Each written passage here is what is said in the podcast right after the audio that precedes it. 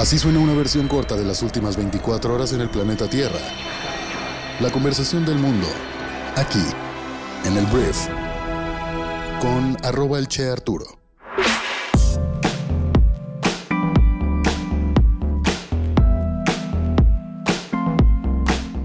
Muy buenos días, bienvenidas, bienvenidos a esto que es el brief para este martes 23 de agosto. En este podcast vas a informarte con las noticias que debes conocer el día de hoy para ser una persona bien informada. Yo soy Arturo Salazar, tu anfitrión y uno de los fundadores de Briefy y bueno, vamos a comenzar con esto que es el brief. Vamos a empezar hablando de las noticias más importantes en contextos económicos y políticos de nuestro país, México, y voy a empezar hablando del presidente Andrés Manuel López Obrador, que el día de ayer afirmó que el ex procurador Jesús Murillo Caram se inculpó en las irregularidades en la indagatoria del caso Iguala y aseguró que no se persigue ni al ex presidente Enrique Peña Nieto ni al ex titular de la Sedena, Salvador Cienfuegos. Durante la mañanera, el mandatario federal retomó un video de lo que dijo el actual fiscal general de la República, Alejandro Gertz, a padres de los 43 normalistas. En el video cita a Murillo Karam diciendo que son los responsables directos de esta investigación. Y con esto tanto Cienfuegos como Enrique Peña Nieto quedan fuera de pues peligro por así decirlo con esta investigación, a pesar de que pues los soldados que están implicados en teoría estaban bajo los mandos de Cienfuegos y por lo tanto también de Enrique Peña Nieto. Entonces, por lo pronto no se toca a estos dos personajes. A Cienfuegos, pues en teoría no le conviene tocarlo a AMLO porque ellos mismos fueron los que pidieron que Estados Unidos lo entregara, a pesar de que en aquel país lo estaban acusando de nexos con el narcotráfico, y aquí en México al, final ni lo investigaron.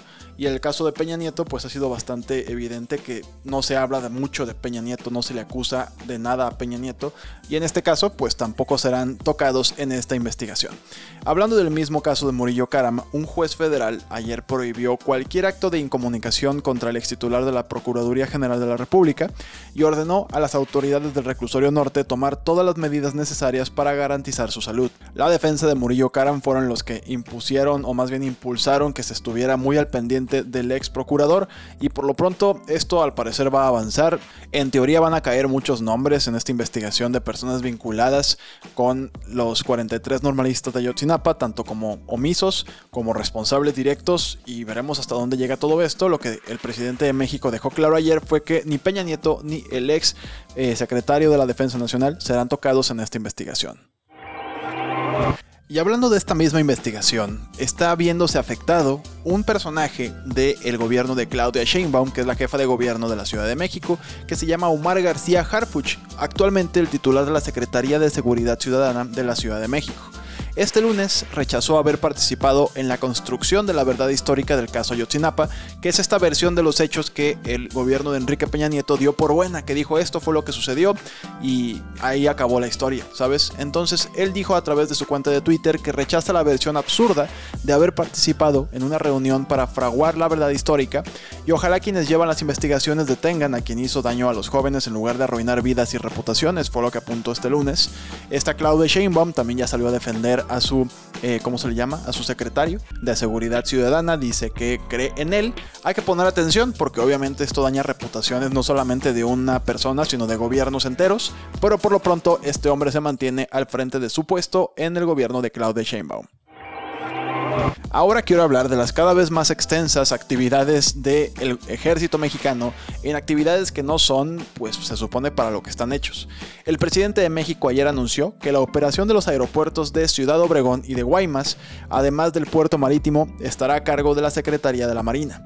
Ayer tomamos la decisión de que ya la Secretaría de Marina va a constituir una empresa en la que va a participar el gobierno de Sonora, los gobiernos municipales y esa empresa, además de que va a modernizar el puerto, fue lo que dijo en la inauguración de una sucursal del Banco del Bienestar en Sonora, mismo estado donde está Guaymas y Ciudad Obregón por si estabas un poco perdido. El otro día me pregunté a mí mismo, güey, ¿qué pasa con toda la lana que en teoría gana el ejército? Y lo que dijo Andrés Manuel, encontró una declaración de la conmemoración del Día de la Fuerza Aérea Mexicana en Santa Lucía. El mandatario dijo ante militares que esa empresa va a destinar el 75% de las utilidades para las pensiones de marinos, soldados e integrantes de las Fuerzas Armadas. Ahí está ese dinero, pero pues cada vez ampliando más las funciones o las actividades de los marinos y también del ejército en cosas que no son pues defender a nuestro país. El siguiente punto es el punto más importante económicamente hablando de nuestro país que tienes que saber el día de hoy, porque México captó 27.511 millones de dólares de inversión extranjera directa en el primer semestre del año 2022. Esto es un alza del 49.2% interanual, fue lo que informó la Secretaría de Economía este lunes. En enero-junio del 2022 se llevaron a cabo movimientos de esta inversión extranjera directa extraordinarios relativos a la fusión de Televisa con Univision y la reestructura de Aeroméxico, que en conjunto representan 6.875 millones de dólares de inversión extranjera directa.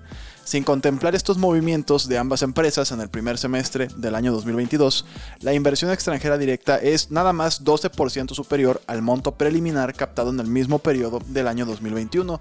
Solamente para que tengas en contexto esto, de no es un dato real que dependa como de la chamba de algún estado o de alguna federación. Esto es algo anormal debido precisamente a lo que pasó en la fusión de Televisa y Univisión y el tema de Aeroméxico. Entonces, solamente para que si alguien te dice, oye, pues es que increíble aumento, todo va espectacular, la neta es que pues esto fue algo que no dependió ni de la promoción de México al extranjero para traer inversión ni nada. Solamente eran dos empresas que traían sus propios planes y como consecuencia pues hubo este aumento en la normalidad de nuestra inversión extranjera directa. Pero te lo dejo nada más como dato para que lo tengas ahí presente y que no te den a tole con el dedo.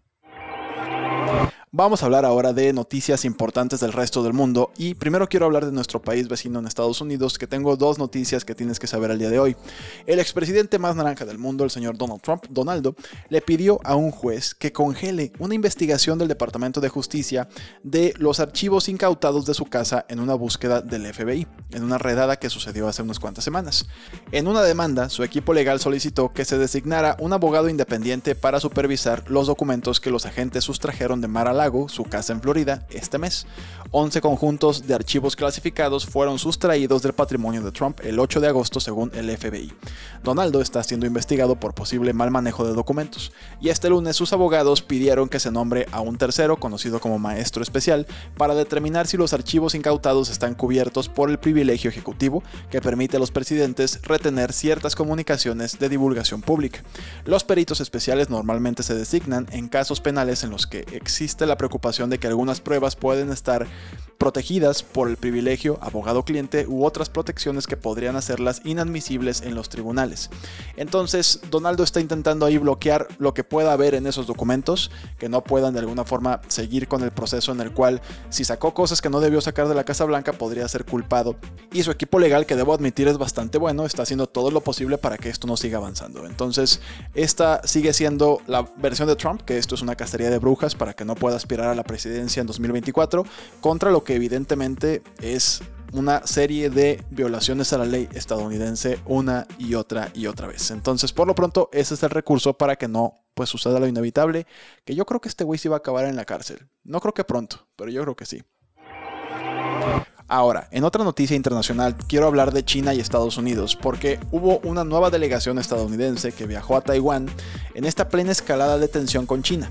La presidenta de Taiwán, Tsai Ing-wen, recibió este lunes a una nueva delegación de altos cargos estadounidenses justo cuando se cumplen 20 días del viaje de la presidenta de la Cámara de Representantes de Estados Unidos, Nancy Pelosi, a la isla, que este hecho enfureció a China, que considera a Taiwán parte inalienable de su territorio. Esta nueva visita, la tercera, incluyendo la que protagonizó Pelosi, está encabezada por el gobernador de Indiana, el republicano Eric Holcomb, y amenaza con atizar la cólera que China dejó patente al iniciar el 4 de agosto las mayores maniobras de su historia alrededor de Taiwán, maniobras militares por supuesto. La llegada de la delegación coincide además con la reanudación de unas importantes maniobras conjuntas de Estados Unidos y Corea del Sur, las primeras de gran formato desde el 2018 bajo la atenta mirada de Pyongyang, la capital de Corea del Norte. Entonces Estados Unidos sin miedo a los desastres nucleares, ahí desestabilizando, interviniendo en otro país que no le toca tanto intervenir, pero veremos cuál es la estrategia a largo plazo si es que en algún punto la vemos o nada más van a estar haciendo cosas sin ningún sentido. Hablando del conflicto de Ucrania y Rusia, ayer hablábamos de cómo una mujer, Daria Dugin, murió en un coche bomba en Rusia. Ella es la hija de un aliado de Putin, Y después de que sucede esto el fin de semana, ayer formalmente Rusia acusó a los servicios especiales ucranianos de matar a esta mujer y se dice que su padre Alexander Dugin era el verdadero objetivo y que ahí hubo un error de logística que no salió como querían los responsables de este ataque. El Servicio de Seguridad Federal de Rusia ahora dice que ha resuelto el caso y que Ucrania es directamente responsable.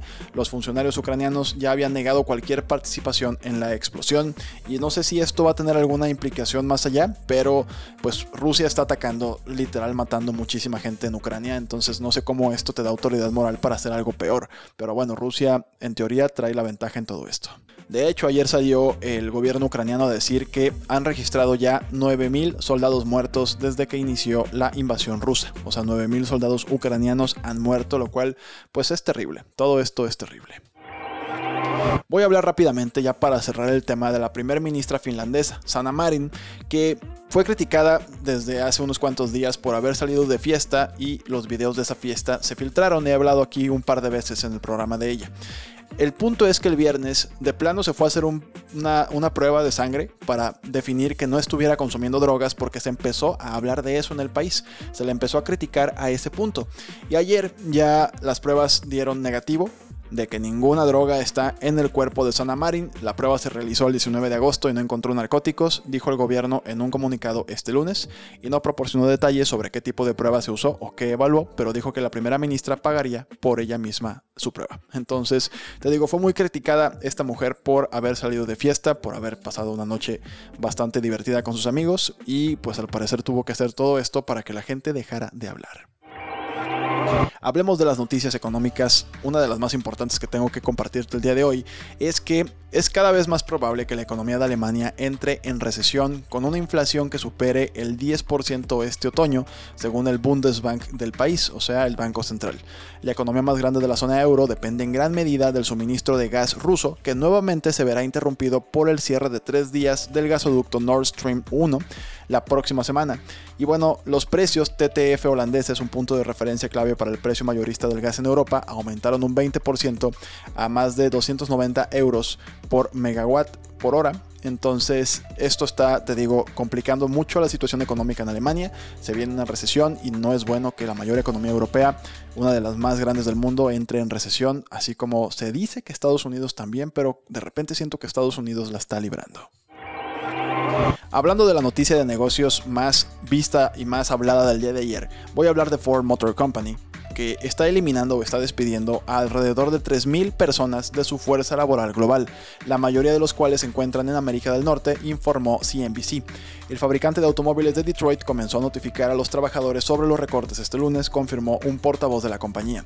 Los recortes incluirán 2.000 puestos asalariados y 1.000 puestos de agencia en Estados Unidos, Canadá e India, dijeron el presidente de Ford Bill Ford y el director ejecutivo Jim Farley en un mensaje a los empleados obtenido por CNBC. Vamos a hablar de un dato que a mí me encantó porque soy fanático de los perros, me encantan. Fíjate que tu perro podría estar llorando de felicidad cuando te ve, y es algo que a mí me encantó escuchar. Una nueva investigación de científicos en Japón afirma una sospecha común entre los dueños de perros, que sus mascotas también las extrañan profundamente cuando están fuera de casa. Los investigadores encontraron que los ojos de los perros se llenan de lágrimas o de más lágrimas después de reunirse con sus dueños que con personas conocidas que no son sus dueños, o cuando los dueños estaban en casa. Este comportamiento en los perros parece estar influenciado por el aumento de la producción de oxitocina, una hormona que se cree que desempeña un papel en el vínculo emocional tanto en humanos como en perros. El autor del estudio se inspiró para realizar la investigación en un incidente con sus propios perros seis años antes. Uno de sus dos caniches, o sus poodles, habían dado a luz recientemente y mientras amamantaban a sus cachorros, el autor del estudio notó que se veían aún más lindos que de costumbre y que sus ojos estaban llenos de lágrimas. Entonces, el autor conocía la reputación de la oxitocina como la hormona del amor o la materna, llamada así porque ayuda a estimular el trabajo de parto durante el embarazo y la capacidad de amamantar en las nuevas madres, y la oxitocina también parece liberarse en cantidades más altas durante los momentos de conexión emocional positiva en los humanos, como tener relaciones sexuales o simplemente abrazarse, lo que a veces se puede expresar a través de las lágrimas. Entonces, muchos estudios han demostrado que los perros pueden tener habilidades sociales similares a las de los humanos, y el trabajo anterior de su equipo sugirió que tanto los perros como los humanos producen más oxitocina cuando pasan tiempo juntos. Es difícil saber qué están pensando realmente los perros o cualquier animal, por lo tanto siempre se debe tener cierta precaución al intentar interpretar el significado del comportamiento canino, pero una de las fortalezas del estudio es que pudieron medir una reacción de comportamiento en los perros con sus lágrimas en respuesta a un estímulo como reunirse con sus dueños y luego pudieron demostrar un disparador fisiológico posible y relevante, la oxitocina, para ese comportamiento. Entonces es muy probable Aquí yo aclaro que tal vez no sea bueno o tan bueno humanizar de más a los perros, porque luego haces tal vez vínculos emocionales que no son tan convenientes a largo plazo, pero que los animales y los perros sienten, porque hay mucha gente que dice, no, los animales no sienten, no sienten nada, no sienten amor por mí. No, no, no, o sea, al parecer extrañan los perros extrañan a sus dueños, a sus dueñas y pues es algo muy tierno, es algo muy bonito de saber. Pero este estudio ya nos dio luz un poquito más acerca de pues cómo piensan los mejores amigos del hombre. Muy bien, esta fue la conversación del mundo para este martes. Espero que esta información te genere muchísimo valor. Hoy te invito a que pases a leer o escuchar el resumen del libro Substract, escrito por Lady Klotz, que publicamos en Briefy, nuestra aplicación móvil que resume todo lo que debes conocer para ser brillante en los negocios. Y este libro explora la resta, el quitar elementos de tu agenda como una forma de realizar cambios positivos. Examina la historia de amor humana con sumar y tener cada vez más y explica cómo nuestros cerebros y entornos funcionan mejor cuando les quitamos cosas. Bien interesante está este libro, puedes leer o escuchar su resumen en nuestra aplicación, descárgala en el link que te dejo aquí abajo en la descripción del episodio y pues espero que lo disfrutes los 14 días que te damos de prueba totalmente gratis. Muchas gracias por estar aquí y nos escuchamos el día de mañana en la siguiente edición de esto que es el brief. Yo soy Arturo, adiós.